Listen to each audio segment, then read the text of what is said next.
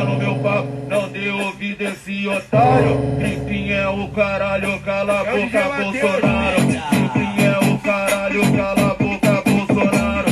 Enfim é o caralho, cala a boca, Bolsonaro. Fica muito esse cara, se ligar no papo reto, não dê ouvido esse otário. Enfim é o caralho, cala a boca, Bolsonaro. Agência Tambor e Rede Abraço de Rádios Comunitárias apresentam. Jornal Tambor. Jornal Tambor. Comunicação livre, popular e comunitária. Está no ar. Jornal Tambor. Jornal Tambor. Bom dia, bom dia pra você. Bom dia, bom dia, bom dia. Muito bom dia. Hoje é segunda-feira, segunda-feira, dia 25 de maio de 2020. A gente te deseja uma ótima semana, te deseja, sobretudo, muita saúde e também saúde para o seu ouvido, para não ouvir tanta coisa decadente, deprimente. Estamos começando o nosso jornal de hoje.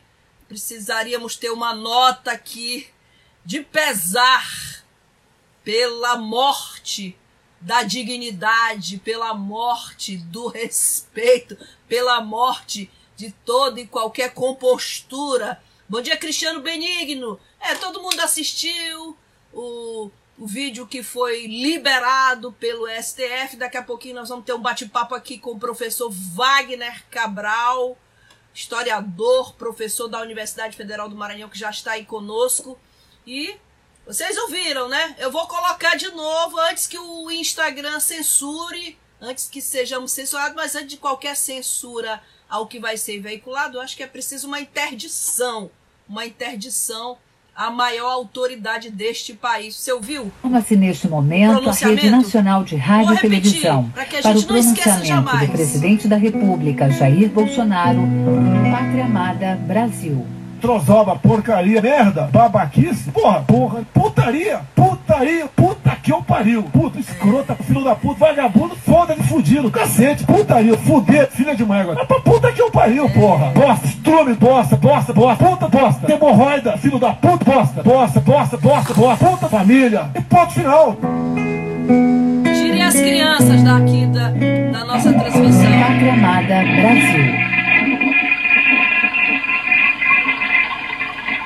Difícil, difícil, difícil. Vamos agora tentar fazer jornalismo e tentar sair desse papo de boteco, de torcida, de estádio de futebol, que aliás elas são até bem mais bem mais decentes do que qualquer Notícias.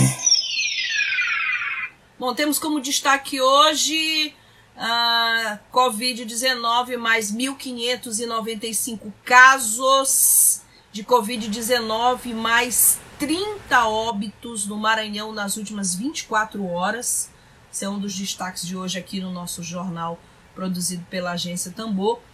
E Bolsonaro edita decreto para privatização da EBC, a empresa Brasil de Comunicação, empresa Brasil de Comunicação, que aliás, você viu bem como é que ele se comunica, você tem acompanhado. Então, privatizar uma empresa que faz comunicação pública já estava, inclusive, previsto a EBC vem sendo esvaziada é, nos últimos anos do governo, nesse último ano do governo Bolsonaro. Então, o decreto foi assinado para a privatização da EBC, a Empresa Brasileira de Comunicação. E hoje temos no nosso quadro de entrevistas, nosso quadro de debates, todo dia de segunda a sexta no nosso Dedo de Prosa.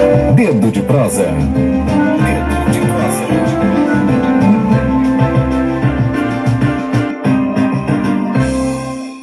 Teremos o tema pandemia, crise política e reunião ministerial, a famosa reunião ministerial. Hoje o Bolsonaro já está já é, deferindo seus defecando os seus impropérios contra o ministro Celso de Mello, decano da corte do STF. Então todo dia a gente tem até uma certa dificuldade em em acompanhar essa, esse glossário baixíssimo do presidente da República. Hoje nós vamos debater essa reunião ministerial do último dia 22 de abril com o professor universitário historiador Wagner Cabral. Antes quero dar um bom dia a todos aí que estão já conosco aqui. Sérgio Ribeiro, bom dia Flávia. Esse indivíduo é indefensável, apesar dos acéfalos que mesmo se argumentos palpáveis o defendem até a morte. A gente viu ontem outra manifestação de seguidores do Jair Bolsonaro. Companheiro Ed Wilson, bora rufar. Bora, bora rufar esse tambor. Carolina Pitanga, bom dia para você também. E o Cristiano Benigno tá rindo de nervoso. É verdade, é, é, é, é de rir, né? É, a gente precisa rir para não chorar. E a professora Marivânia Moura, muito triste, é, triste, triste, triste. E eu acho que a gente vai logo chamar o Wagner, né? Porque esse tema tá efervescente. A gente tem ainda hoje Tereza Noronha Moreira, do Rio de Janeiro, também dando dicas daquilo que a gente considera o mais absurdo, que é você ter um plano de saúde que você que é classe média, você que pertence a, esse, a essa minoria, e você não pode usar seu plano para fazer o teste da Covid-19. Você pode pagar mil reais, dois mil reais, quinhentos reais de plano, mas os planos não cobrem. Então a gente vai tirar essa dúvida com ela. É uma, uma demanda que tem sido bastante é, apresentada a nós aqui da, da redação da agência Tambor. As pessoas querem saber Companheira de Wilson, jornalista, presidente da Associação Brasileira de Rádios Comunitárias, nos diz que, pela quantidade de palavrões, é adequado dizer que o presidente é um depravado. E o Edu Neves, Edu Neves também já tive o prazer de tê-lo conosco na agência Tambor. O presidente e a sua sócia, é sócia, né? É o que há de mais repugnante na vida pública, não, é súcia, desculpa, da brasileira. Bom, vamos lá, vamos ouvir Wagner Cabral, gente, porque Realmente, é, a gente não pode demorar muito, essa pauta é, está em dia. Vamos lá procurar o Wagner, Wagner Cabral, professor historiador, um dos mais argutos, dos mais argutos pensadores intelectuais maranhenses. Wagner, já estou aqui te chamando, estou aqui tentando botar o professor Wagner Cabral, professor Wagner, é só pedir, pronto, tá aqui visualizando. Professor Wagner Cabral, muito bom dia e novamente bem-vindo aqui à Agência Tambor. Bom dia, Flávio. Uma grande porra pra ti. Vai-te pra puta que pariu, vai pro inferno, pro caralho é, de asa, né? É, a gente tem que Acho que a gente tem que começar desse jeito mesmo, esperando né? todo mundo, todo mundo vai se fuder, antes que não esqueça. Todo mundo se fuder. Porque afinal de contas já, já se perdeu todo e qualquer compostura, não existe mais nada disso. Então, é, realmente. Tô brincando, obviamente. Eu gostei do Wagner começar. Eu acho que só é uma forma da gente começar esse dedo de prosa hoje, depois de tudo isso. Bom, só é a única forma. Bom, já, já começo com o Wagner aqui. Quero dar um beijo para Irami Araújo aí, um dos mais talentosos quadrinistas e publicitários aqui do Maranhão. Beijo, Irami Araújo. E Wagner, porque já tem uma pergunta aqui da redação da Tambor uma provocante pergunta aqui da agência Tambor. É, se por acaso está sendo organizado no Brasil um exército de moinhos de vento, a gente tem duas, duas coisas que é o patético daquela reunião, o esdrúxulo, e a gente tem ontem, teve ontem mais uma manifestação, mais uma boiada é, em defesa do Bolsonaro. E a pergunta da agência, são duas perguntas que a agência Tambor está te fazendo aqui lá da redação. A guerra civil da turma de Bolsonaro é contra quem? Essa turma aí do Bolsonaro que defende é contra quem? STF. Hoje ele já está esculhambando o Celso de Mello, né? A gente já está acompanhando, já está. E se por acaso está sendo organizado no Brasil um exército de moinhos de vento? É a, pergunta da agência Tambor para ti, para começar esse bom debate. Eu, eu tenho duas é, é, expressões que são de, de, de, de um lado brincadeira, mas de um lado coisa séria, que eu sempre uso em relação ao governo Bolsonaro. Uma que é deixa o homem trabalhar, que daqui a pouco eu falo dela. A outra é que Bolsonaro só sobrevive na guerra. Por quê? Porque. É... E aí, eu vou lembrar que na Sexta-feira, o general Heleno lançou uma nota também nessa coisa do conflito com o STF, dizendo que se o celular do presidente da República fosse apreendido, haveria uma grave instabilidade, etc. E tal, pá, pá, pá. No dia seguinte, no sábado, houve uma nota de é, assinada por dezenas de, de, militares de pijamas, estão todos na, reformados, militares reformados, Isso. em solidariedade a Heleno, né, que, que não estava sendo ameaçado e nem foi atacado de nada. Heleno surgiu do nada e deram uma nota de solidariedade ao que não estava sendo ameaçado. Mas o interessante ali é o seguinte: é quem assina aquela nota. Eles começam dizendo: nós somos da turma do ano da graça de Nosso Senhor Jesus Cristo de 1971, formados na Academia Militar das Agulhas Negras. E aí eu parei e fui olhar rapidamente o, o, o, a biografia que está na Wikipédia do, do, general Heleno e vi que ele nasceu no ano da graça de 1947.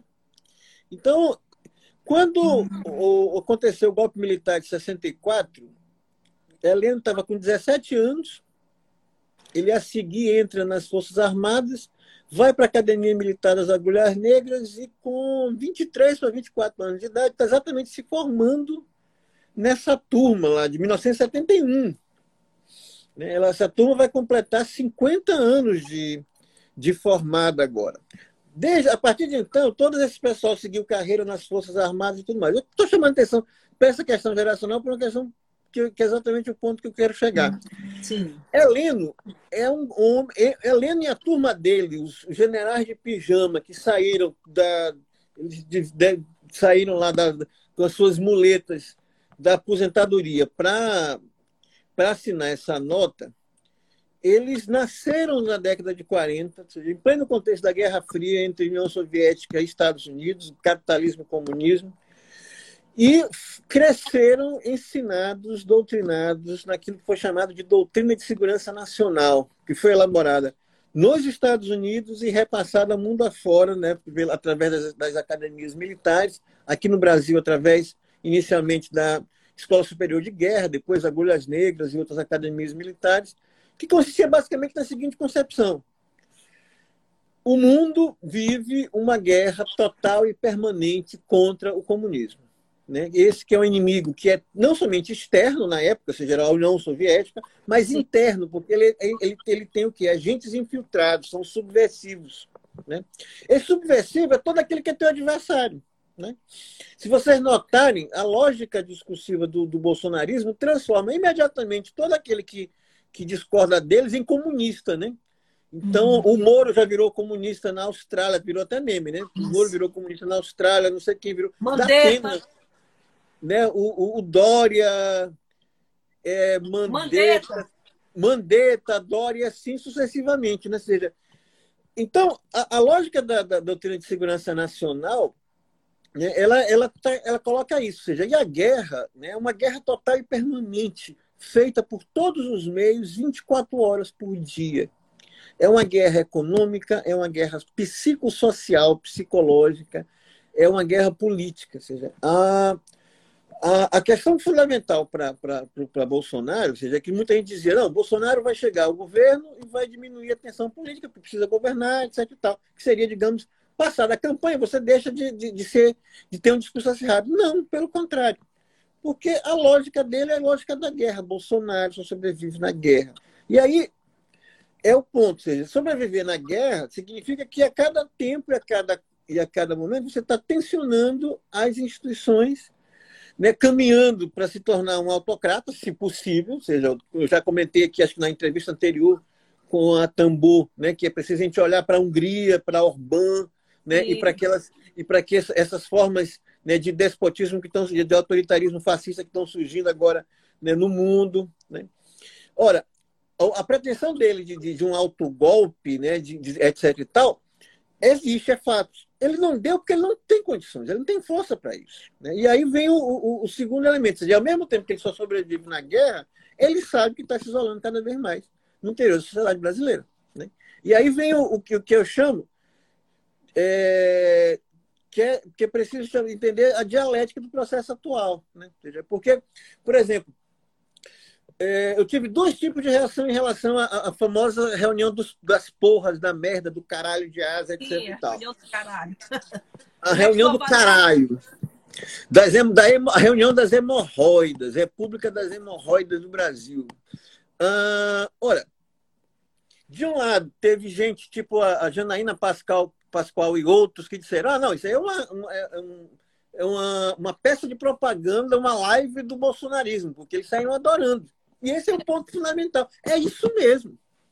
Por quê? Porque aquela questão ali e o discurso que foi colocado é claramente. Né? Essa questão da, da, da psicanálise, da adesão ao fascismo, é um tema bem antigo, Adorno já escreve etc. Tem, tal. Né? Essa fixação anal dele. E como, ou seja, aquela linguagem que está lá é a linguagem da pessoa comum né, que aderiu né, efetivamente ao bolsonarismo e que se, se identifica com ele e não vai deixar de se identificar e nem ficar horrorizado com isso. Como ele disse, tu não gosta de palavrão, porra? Vai voltar na porra da almofadinha, caralho. Né? Então, não tem isso. Não há decoro, não precisa haver decoro, não existe liturgia do cargo que precisa a, a ser respeitada. Né? Agora, Wagner. É, de, é, então, então, esse é o primeiro, então esse é o primeiro elemento. De fato, para os bolsonaristas, só fez aumentar a fé. Né? Como eu tenho dito, e a gente precisa entender isso. Esse, essa turma bolsonarista, essa turma da extrema-direita, ela não vai deixar de ser bolsonarista. Não vai acontecer nada nesse país mais que possa chocar essas pessoas. Não vai acontecer mais nada que possa eventualmente fazer com que elas mudem de ideia. Né? É, não, não, é, não é nada na economia, não é nada no coisa. Seja, a família Bolsonaro já está investigada, já foi comprovado a indústria de fake news, a, a falta de decoro, né, que o, o desprojeto no Brasil, e por simplesmente o interesse genocida. Existe uma pulsão de morte claramente colocada. Não é só, como tu disseste, essa fixação anal, essa obsessão anal, mas uma porção de morte, ou seja, é, é, é, efetivamente genocida a política deles, assumidamente genocida. Aquela reunião era uma reunião para tratar da crise da pandemia, gente. Quem tratou disso? É o Taik, o, o, o ex-ministro, que o segundo ministro da Saúde que saiu, a cara dele olhando para o Salles era aquela, aquela assim, hã? Né? Ou seja, ele, ele parecia mesmo um, um morto-vivo, né? Aquela é. assim, hã? Hã? Hã? Ou seja, ele ficou assim. Mas peraí, o cara está dizendo mesmo que ele vai aproveitar a pandemia, vai aproveitar essa tragédia de milhares de pessoas morrendo no país, outras tantas à beira da morte, outros tantos infectados, para pura e simplesmente passar né, um rodo, né? Ou seja, produzir saque-pilhagem, justificar saque-pilhagem na legislação ambiental, permitindo devastação da Mata Atlântica, devastação da Amazônia, etc. É isso mesmo que ele disse? É. É. Né? É isso mesmo que o, que, o, que o Guedes disse. Eu coloquei foi uma porra de uma granada no bolso do servidor público. Eu quero que o servidor público se exploda. Vocês não lembram da, daquele, daquele deputado que era um personagem do Chico Anísio, Justo Veríssimo? Eu quero Justo que o povo, exploda, que o povo se exploda. Foi exatamente o que o Guedes disse ali. É. Eu coloquei foi uma granada no bolso do servidor público. Né? Ou seja, eu vou é privatizar esta porra, porque é uma porra mesmo, do Banco do Brasil. Né? Ou seja, não há nada de interesse público ali. Nada, ali nada é um projeto, de um lado, profundamente autoritário é, é, e que avança a cada vez mais em cima da democracia, da fragilidade das instituições brasileiras, se apoiando cada vez mais no, nos militares e na ameaça sempre repetida né, uhum. né, de um golpe militar, de um autogolpe e tudo mais. Ou seja, cada, o, a, a saída do TAIC para o Ministério da Saúde fez com que ninguém assumisse o Ministério da Saúde. Deixaram um militar que começou a nomear outros militares lá. Então, é um tanque agora, que é o símbolo do Ministério da Saúde no Brasil, em tempos de pandemia, é, é exatamente isso, é um tanque, um tanque de guerra. Então, é, voltando à coisa lá da. Agora, é, é, é, é Wagner, hum. tu assististe ontem Sérgio Moro no Fantástico?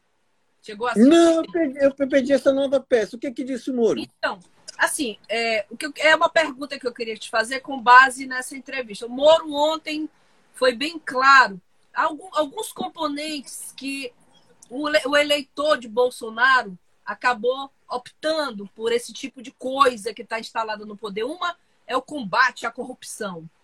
O segundo uhum. é aquele segmento evangélico menos progressista, que e a reunião ministerial, a quantidade de palavrão que ele disse, de fato, ele não dialoga ali com o segmento evangélico. E o Moro ontem disse. Mas por que, que o segmento evangélico não fala palavrão? Eu não consegui até agora entender por que o evangélico não fala palavrão. Eu acho que é um é preconceito teu. Eu acho que é um preconceito teu e de outras pessoas. Não, porque eu acho que o evangélico fala tanto palavrão quanto todos os demais. Olha, estudei no Colégio Batista Daniel de Latouche. Ah, certo. Ah, então, baseada na sua extensa experiência de Colégio Batista Daniel de Latouche. Daniel de Latouche. No Batista não se fala palavrão? Eu cantava hino no sol quente, hino brasileiro, vestida de verde tá?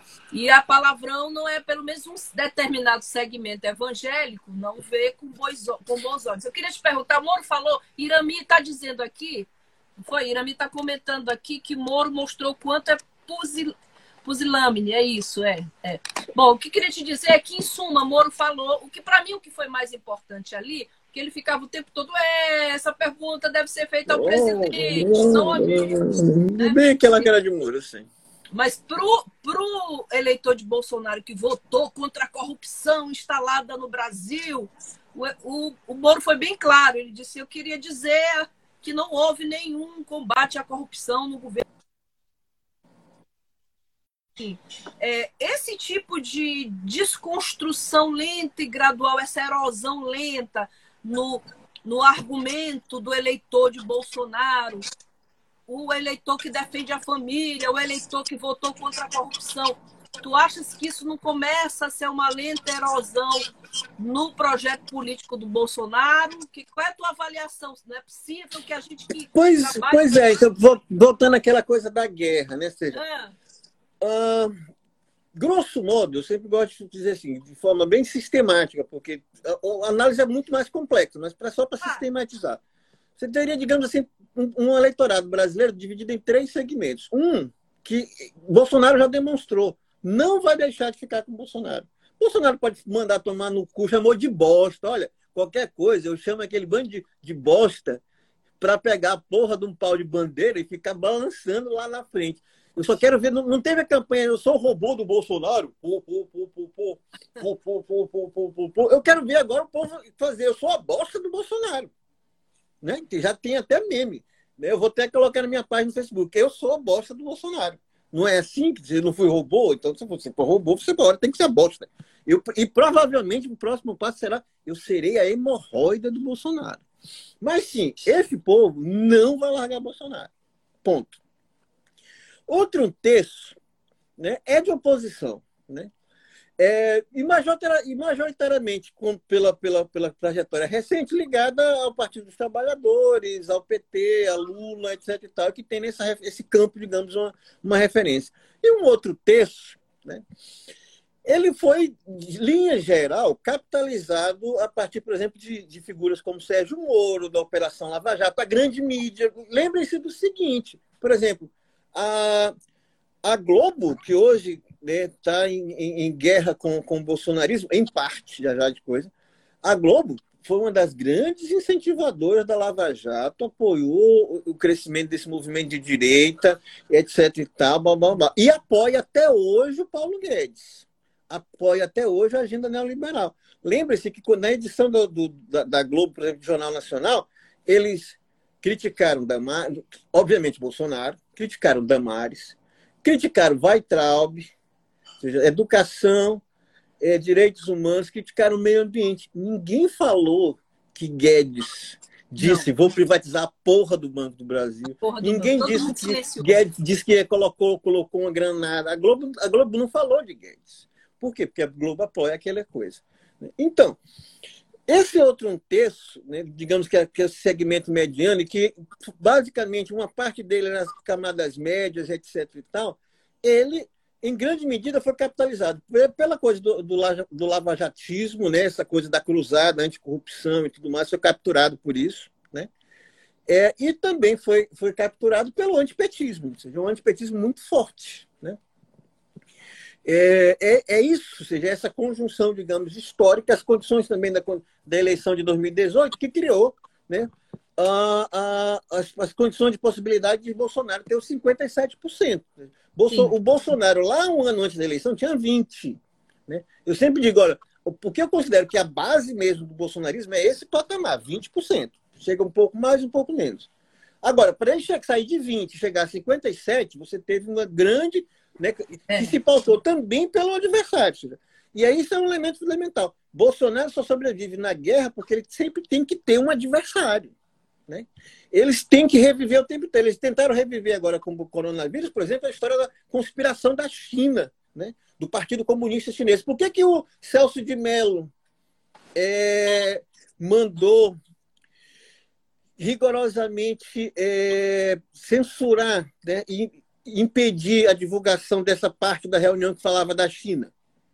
Porque, com certeza, saiu toda a conspiração de que é um vírus chinês, que foi produzido na China, que a China é filho da puta, que o, o Partido Comunista Chinês comprou o Dória, que Dória é comunista, que o Partido Comunista Chinês comprou a Bandeirantes, que o Partido que o embaixador da China fez não sei o que, no, comprou terra não sei o que na Argentina, tem tanta teoria da conspiração aí. Tudo isso deve ter aparecido lá. Tanto que o medo deles era que vazasse né, essa parte da reunião ministerial e causasse uma crise diplomática imensa com a China. Ora, então eles precisam ter esse inimigo. Esse inimigo foi representado por Lula e o PT né? em 2018. Né? E aí conseguiu essa maior, construir essa maioria de 57%, etc. E tal. Então, esquematicamente é isso. Ora, esse grupo mediano é exatamente o grupo que começou a se afastar do Bolsonaro. Acho que essa, do ponto de vista, seja, do ponto de vista é, da conjuntura política, analisado grosso modo, é, digamos, o, o, elemento mais importante que precisa ser visto e analisado com calma. Né? É, que desde o começo da, da, da, da, da pandemia, ou seja, há uma tragédia humana imensa que, em que o comportamento do presidente da República é rigorosamente genocida e de desprezo. E daí? Né?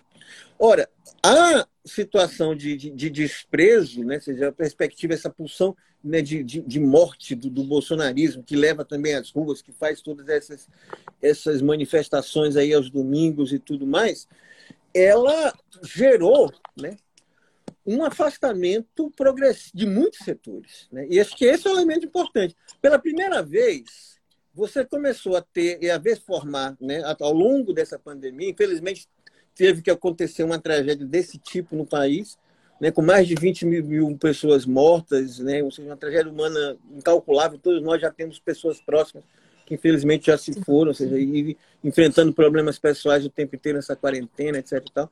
Olha, a, a, infelizmente isso aconteceu para que uma parcela da população, exatamente esse, esse um terço, começasse a, a, não somente se afastar do Bolsonaro, e a gente vê isso nas pesquisas, como etc e tal, como também a desenvolver um sentimento anti-bolsonarista. Você, porque não havia gente contra o Bolsonaro, né? seja no sentido lato. Né? Agora não. Agora que você começa a ter, da mesma forma como foi construído um sentimento antipetista, antilulista, e esse sentimento é forte em muitos setores da população, basta você conversar com alguns determinados grupos, quando as pessoas não têm mais nenhum argumento, eles vão dizer, mas porra, e o Lula? O Lula não sei o quê, é. o filho do Lula. Oi? O Lula, o Lula pedindo desculpa por ter dito que o coronavírus tinha sido um monstro chamado coronavírus, tinha sido ainda bem que a natureza criou esse monstro. Então, uma, uma frase bastante infeliz. E já que a gente está fazendo falando de guerra, inclusive Márcio Baima está dizendo sem guerra Bolsonaro não é nada, a gente concorda, é, um raciocínio teu. É, o outro lado, a outra ponta, que é Lula, que agora está sugerindo uma chapa de Haddad com Flávio Dino. Me parece que. É, é uma chapa que vai perder, eu sinto informar. Vai perder, vai. De novo. É. Porque não estão conseguindo entender o, o, o, a gravidade do que está sendo colocado. Hoje nós estamos diante de um fascismo que é genocida, que quer matar, já está matando milhares de pessoas nesse Brasil, que quer matar e eliminar o adversário e todos são os adversários dele, que está claramente chamando para uma perspectiva de armar a população para criar milícias e promover guerra civil, né, que é exatamente esse discurso dele, vamos armar a população, etc. e tal, que está claramente tentando mobilizar uma base militar para uma coisa de autogolpe. Gente, é um fascismo que está colocado aí. Né? Nessas condições, né, é, tem muita gente falando em frente ampla, frente ampla contra o fascismo, etc. e tal, mas na prática tendo um comportamento que é absolutamente autocentrado. Nós vamos formar frente ampla se for debaixo da minha asa. É, infelizmente, o comportamento do PT. Eu preciso dizer isso. O, o, o PT lançou agora como alternativa à crise atual um plano chamado Plano Lula Brasil. Me desculpem, gente, pelo amor de Deus. É. Né? Eu queria seja, não dá para não dá para organizar a resistência num momento tão grave quanto esse, pura e simplesmente em torno da personalidade de Luiz Inácio Lula da Silva. Por mais significativa que seja a sua história, por mais importante que tenha, e eu digo que é e foi e ainda é, mas uma perspectiva de unidade ampla não pode se resumir ao Partido dos Trabalhadores e a adesões ao Partido dos Trabalhadores. Ou você tem capacidade política de ampliar né, esse campo para além das bolhas de esquerda, para além da coisa. E para exatamente, como eu disse, pegando aqui o meu esquema, um terço bolsonarista, um terço de esquerda, é isso aqui que precisa ser disputado. Isso aqui vai ter que ser disputado de forma ampla, não é montando chapa dentro de novo. Ou seja, é, Flávio Dino e Haddad são pessoas excepcionais e estão dando, no caso do Flávio Dino, dando a demonstração de que está lutando da forma que pode para tentar né, conter essa epidemia aqui no Maranhão. Mas é dentro da bolha, não, não amplia. Não estão na guerra, né? Não, eles estão na guerra, mas ela não amplia a guerra. Ou seja, é preciso, para derrotar o bolsonarismo, é preciso ter a percepção de, do que está mudando no Brasil de como é, e de como você vai conseguir captar, capturar né, e, e, e trazer politicamente para uma frente ampla, de uma ampla unidade, é, esses, esses setores que estão se desgarrando do bolsonarismo. E não dá para pura e simplesmente chamar esse pessoal em torno da personalidade de Luiz Inácio Lula da Silva. Não dá. É preciso dizer isso. Não dá para ficar pura e simplesmente em torno de uma chapa de esquerda. É preciso ter exatamente. Seja, hoje, por exemplo, o MBL. O MBL entrou com um impeachment. Né? O MBL é horrível? É. Você tem críticas ao MBL? Eu tenho imensas críticas ao MBL. Mas o MBL hoje está se posicionando do ponto de vista de, da luta política contra Bolsonaro. É um aliado. É horrível, você vai fazer crítica? Sim, que seja. Mas ou, ou se enfrenta esse debate, ou você não vai para lugar nenhum. Né?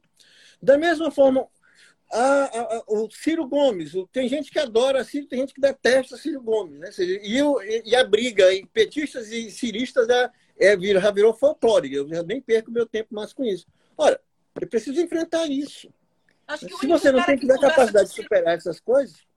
O cara que conversa com o Ciro Gomes e com o Luciano Huck é Flávio Dino, né? Ele consegue conversar com o Luciano Huck, com o Ciro Gomes. Pois é, né? pontos para Flávio nesse aspecto. É, né? Ele é. consegue o, o Wagner, o economista Felipe de Holanda, que também já esteve aqui conosco recentemente, ele está comentando, eu queria saber a tua opinião sobre o comentário dele. Ele, caro Wagner, salve. Ele acreditava que até uma semana, quando o Brasil passasse de 50 mil mortes, será o pior caso de Covid das Américas, né? o necropresidente Bolsonaro seria forçado a renunciar depois do artigo do Mourão e do obsceno vídeo pela dinâmica da reunião, a estratégia das Forças Armadas será arrastar o putrefato de Bolsonaro ao máximo possível para depois assumirem como salvadores da pátria. Uh, provável cancelamento ou fraude das eleições de 2020. Brasil ame ou deixo. O último a sair apague a luz. Que tal esse cenário? Hum, eu não, eu não sei se, digamos assim, você teria essa esse tipo de racionalidade e capacidade conspiratória hoje nesse interior das Forças Armadas. O que o manifesto do, do, do dos generais de pijama dos coronéis de pijama do último sábado disse é que, pelo contrário, esse pessoal está todo alinhado com Bolsonaro.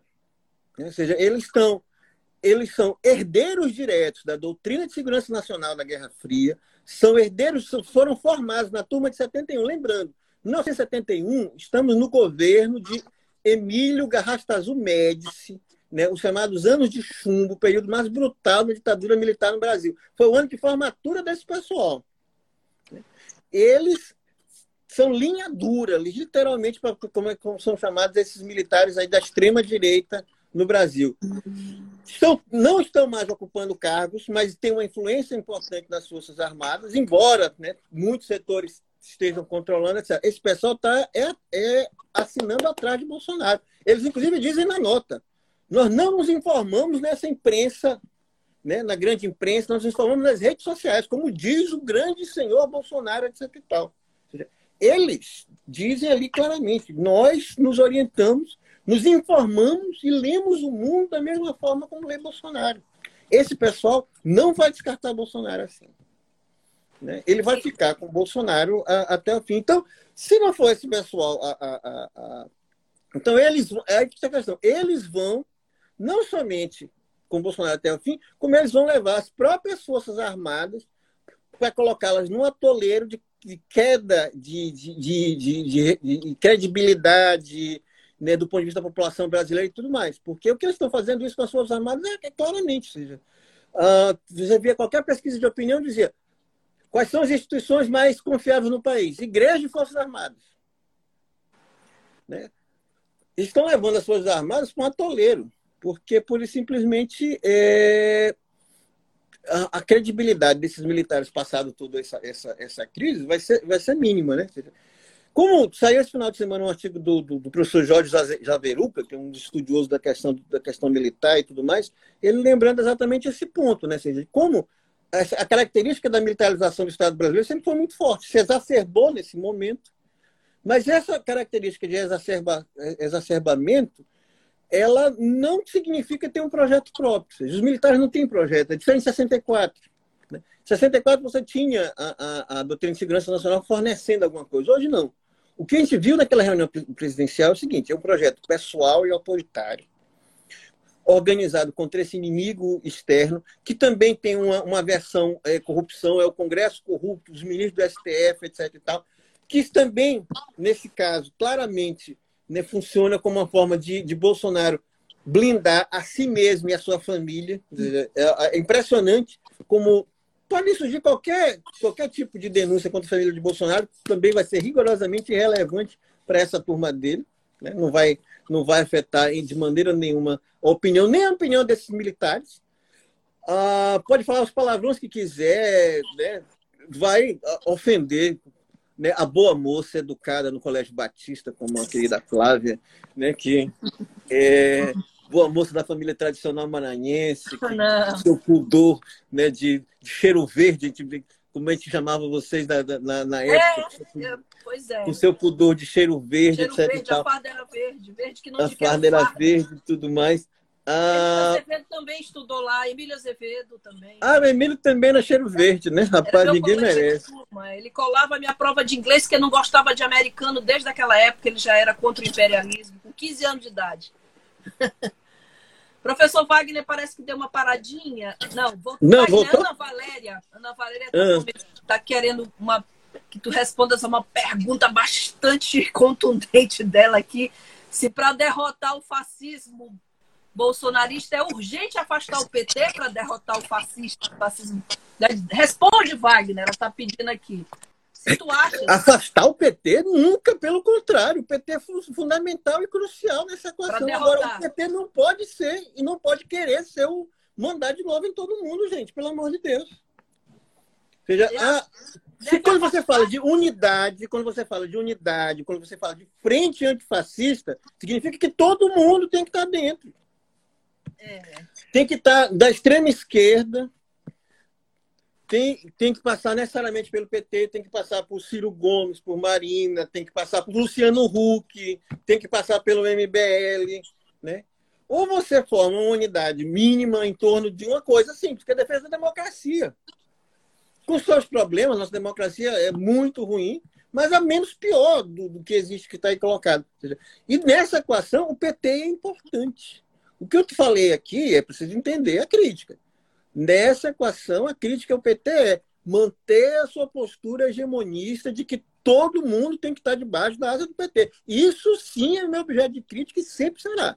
Já foi objeto de crítica em 2018, né? Eu, infelizmente o tempo não vai dar, mas toda a estratégia eleitoral do PT em 2018 foi um desastre né? e contribuiu de forma importante para a vitória de Bolsonaro. Né? Aquela uma estratégia de manter Lula candidato até o final e depois querer achar que ele ia transferir automaticamente os votos para o pro, pro poste Haddad e, de, e isso ia ganhar automaticamente a eleição. Ou seja, infelizmente, todo mundo já sabe que deu errado, ou é preciso desenhar que quem governa o país é Bolsonaro. Não precisa, né? Então, esse é o ponto.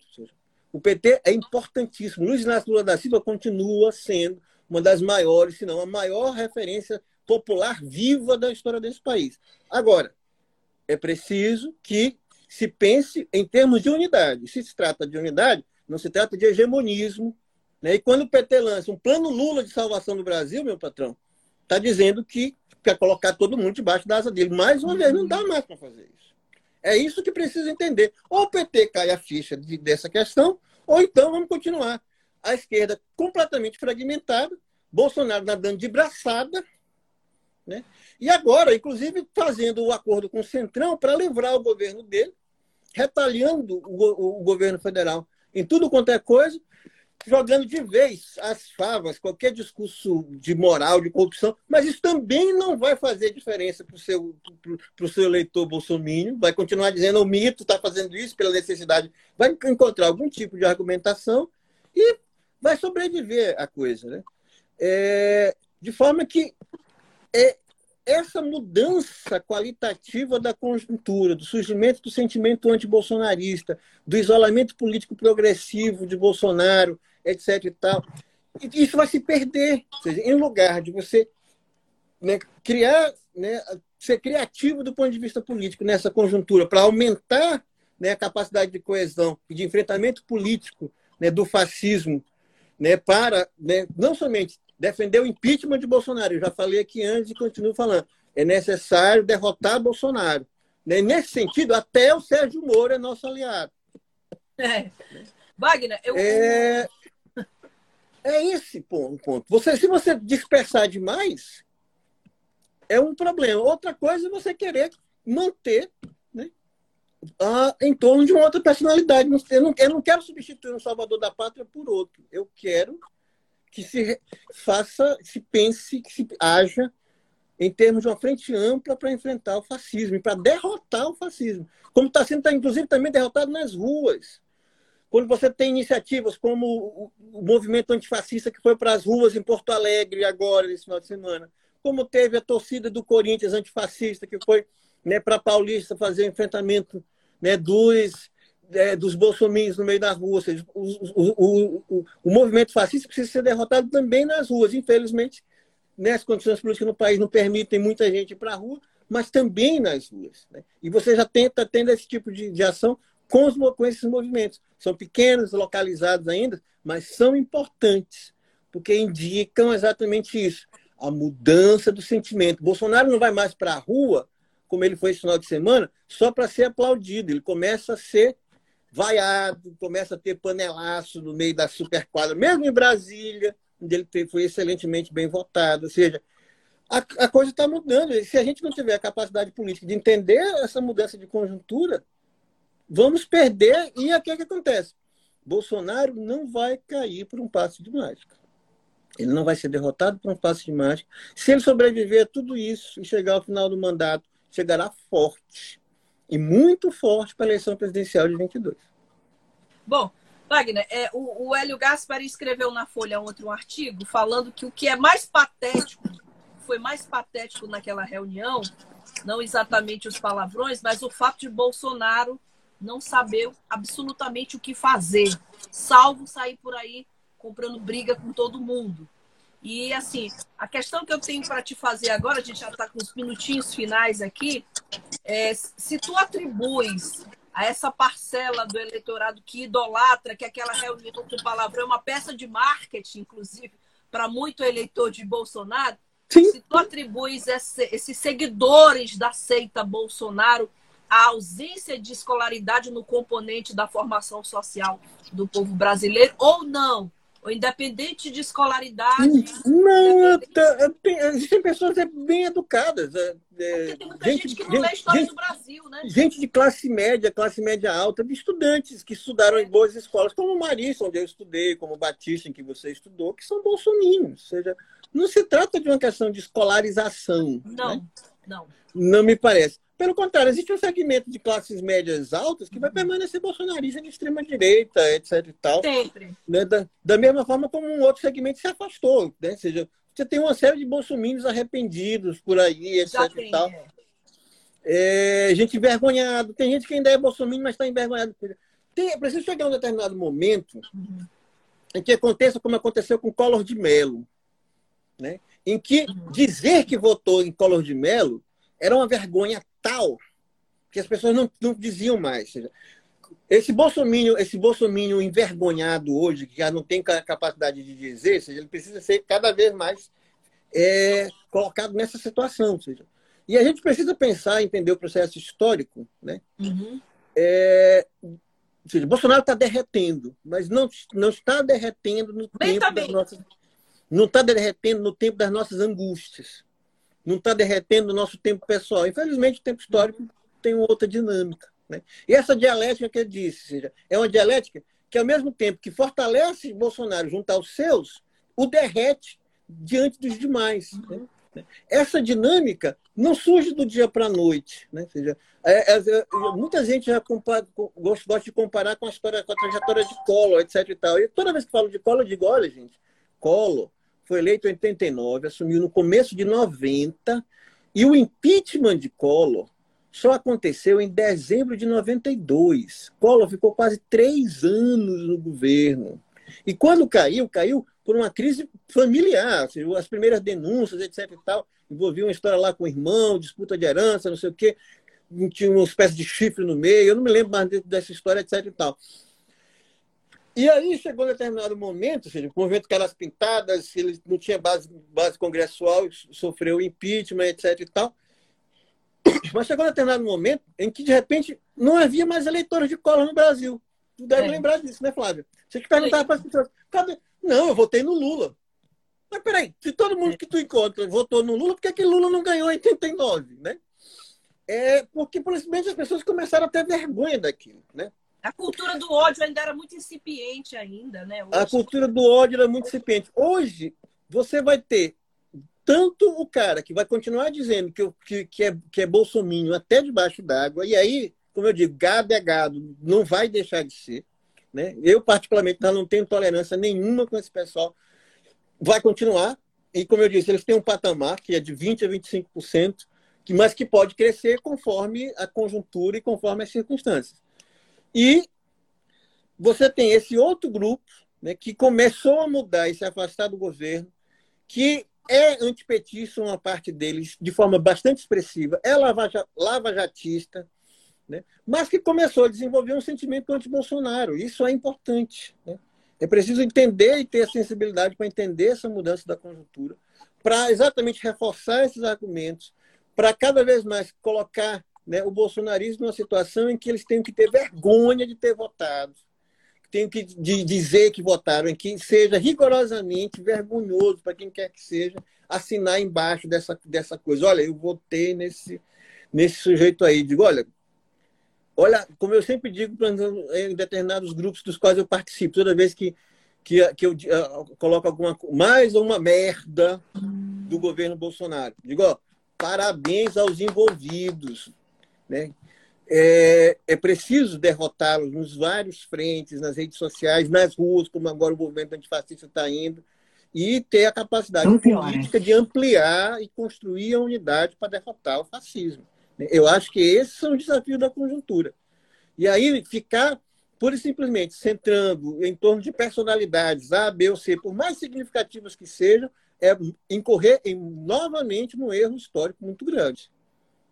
É, o Tiago o Thiago está comentando aqui que os movimentos políticos que passarem pela tutela do PT vão acionar novamente o antipetismo que elegeu Bolsonaro.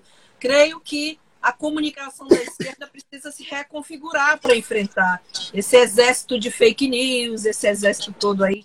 Bom, vai... e, aí e é uma coisa importante, só para fechar para a coisa.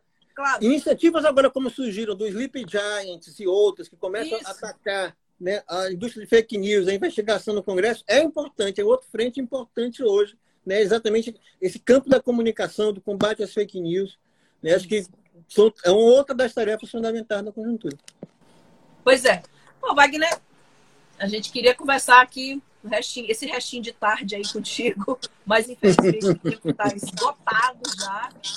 E eu acho que a gente devia, devia te chamar mais vezes. Obrigada. É, pelo, pelo, pelo, menos, pelo, pelo menos eu, eu, eu grito uma porra nesse caralho aqui dessa entrevista. É, dizer que tudo bem, o tá tudo uma merda forma, mesmo. já falou porra bastante. já ofendi, já ofendi tua sensibilidade de cheiro Imagina, verde. Desculpa imagina. novamente, Flávia, essa porrada. Assim. Imagina. Um Agradeço, Flávio, novamente. Um grande abraço para você. Fique em paz, fique com seus. Se você cuide. também está se cuidando, né? Tá, tá Sim, estou aqui Tô tá aqui na. Tô aqui, tô em casa. Como é que fica dentro de casa, né? Perfeito. Bom, obrigada. Em nome de toda a agência Tambor, agradeço. E, a, e até a próxima, né? Logo, logo, eu creio que a gente tem muito. Quando a gente tiver outra oportunidade, a gente volta. Logo, bom logo, dia a todos, bom dia a todos. Tchau, tchau. Obrigada. Tchau. Bom, excelente participação do Wagner Cabral, professor Wagner, e a gente, Thaís, é, Thaís, eu também queria ficar o resto da tarde aqui com o Wagner, mas a gente vai pautar novamente o Wagner Cabral. É, e assim, você conseguir, ao mesmo tempo, profundidade na análise do cenário atual e conseguir esse ambiente que a gente formou aqui com ele de bastante descontração. Foi muito bom. A gente agradece em nome de toda a agência Tambor. Eu quero agradecer a vocês, sobretudo a vocês que participam conosco, que estão aqui de segunda a sexta. É, chegamos já ao nosso horário. Todos os dias de segunda a sexta temos um novo convidado. Você pode sugerir, você pode pautar é, a presença de esses analistas argutos, contundentes que a gente necessita tanto nesse momento de tanta superficialidade, tá? Bom, não sei se Tereza Noronha Moreira ainda está por aí, nossa consultora jurídica, é, que todas as a semana está aqui conosco para conversar sobre dúvidas jurídicas. Essa é uma prestação de serviço que a gente faz aqui na agência Tambor de democratização do acesso à justiça. Justiça brasileira que tem sido tão achincalhada por esses caras que querem o fechamento do STF, por esses caras que. Hoje, por exemplo, o decano do STF está sendo xingado pelo Bolsonaro. Bom, estou tentando colocar aqui a, a, a, a nossa consultora e não estou conseguindo. Vamos ver se a gente consegue uh, colocá-la no ar. Bom, você tá por aí? Tá por aí. Vamos lá, vamos lá para o Rio de Janeiro agora, antes de encerrar com a Tereza Noronha em cima da bucha. Estou aqui com a Tereza Noronha Moreira, direto do Rio de Janeiro. Tereza, bom dia. Bom dia não, Flávia. Boa tarde, né? Já é boa tarde. Já é boa tarde. Wagner Cabral, ele consegue ter tanta profundidade que a gente nem sente o tempo passar. Impressionante. Sim, passou muito rápido, né? Ele fala muito super rápido. bem. Foi uma entrevista linda também, Tá né? bom que ele me mandou porra e foi ótimo. Foi. Começar a segunda mandando alguém se fuder, já é... É terapêutico, né, Teresa? Terapêutico, com certeza, né? É, boa tarde, Flávia Regina. Boa tarde, equipe. Boa tarde, ouvintes da Rádio Tambor. Bom, é, essa, essa dúvida, muita gente aqui da agência tem chegado à agência Tambor, essa dúvida para nossa redação. É, muita gente que paga plano de saúde, classe média, que sabe que nesse momento de, de pandemia tem dúvida, precisa fazer o teste, está sentindo sintoma, mas o plano não paga. Que eu saiba, nenhum plano de saúde no Brasil hoje paga para você fazer o teste da Covid. E as perguntas que as pessoas estão, pergunta para a Tereza se eu tenho plano de saúde, se eu posso ingressar na justiça com uma ação reivindicando, se já houve casos de pessoas que entraram na justiça exigindo que o plano pague, pague o exame, pelo menos as pessoas que são do grupo de risco acima de 60. E já aconteceu sim, isso? Sim, a resposta é sim, tá? É, O plano de saúde, ele tem sim que autorizar a realização desse exame, desde que a pessoa hum. esteja com suspeita, né? Então, o ideal é ter um hum. pedido médico explicando que a pessoa está sentindo sim, os sintomas, sim. né? E caso o plano ele não autorize, a gente indica é, procurar o judiciário, tá? Porque tem várias liminares que já foram definidas nesse sentido. Ah, já existe é, liminar? Já, já sim, já existe assim no Brasil todo, vários é, juízes que são né, conscientes, graças a Deus, eles estão sim definindo liminares nesse sentido para que a pessoa possa realizar esse exame para saber se está ou não com a Covid-19. A gente sabe que no particular esse valor é muito alto. Aqui no Rio está em torno de 300, 400 reais. Aqui tem também. Até, é, tem até lugares que você faz um agendamento, você faz o sistema drive-thru, né? Que a pessoa não precisa nem sair do carro. Mas é, caso a pessoa esteja com os sintomas, né? Esteja no grupo de suspeitos de Covid, o plano de saúde é obrigado, sim, a autorizar a realização do exame. Pronto. Agora, é, o procedimento, então, é você é, guardar o, o, o, essa requisição feita ao plano. Qual é o procedimento que, que deve ser feito para futuramente ingressar na justiça? Então, você tem que ter a negativa do plano, né? Você ah, é, encaminha o requerimento, tem que ter a negativa do plano, e aí sim, com a negativa, você entra na justiça. A justiça está funcionando o sistema de plantão, né? Hum. Que o plantão serve para atender casos de urgência. E esse caso é um caso de urgência com toda certeza. E é assim que funciona. Perfeito. Mas essa é uma decisão que depende de magistrado para magistrado, não é? Não, é? não há, por exemplo, uma jurisprudência já sobre o assunto? Ah, tá. Estão bem conscientes. Bom, Tereza, queria te agradecer pela participação semanal aqui na Agência Tambor, tirando dúvidas jurídicas, tirando, é, esclarecendo esse juridiquês que é um difícil para nós leigos. Muito obrigada. É um, é um, mundo diferente, né? Eu que agradeço. É um... E mais uma vez, desejo uma semana maravilhosa para todo mundo e se cuidem. Né? Não saiam de casa, se cuidem. Quando sair, usem máscaras, luvas, tudo que for necessário. Situação no Rio tá bem difícil, né? Tá difícil, tá difícil, sim. Tá difícil, mas assim, a gente tem fé em Deus que as coisas vão melhorar. Olha só, o Simão Cirinão comentando, Tereza é muito didática. Ah, é muito obrigada. É filha de advogado, é uma geração aí de juristas, pai e filha. Bom, obrigada, Tereza. Cuide-se bem. E até a próxima. Até a próxima. Gratidão. Tchau, tchau. Tchau, tchau. Bom, gente, a gente agradece a vocês pela participação, pela presença. Vamos só sair se for extremamente necessário. Fique, fique em casa, cuide-se bem, vai passar. E aí a gente só deseja que o único vírus que a gente tenha nesse momento é do amor, é da solidariedade, como um positivo global. A gente volta amanhã. Beijo. Até amanhã. Tchau, tchau. Tchau. Vírus do amor.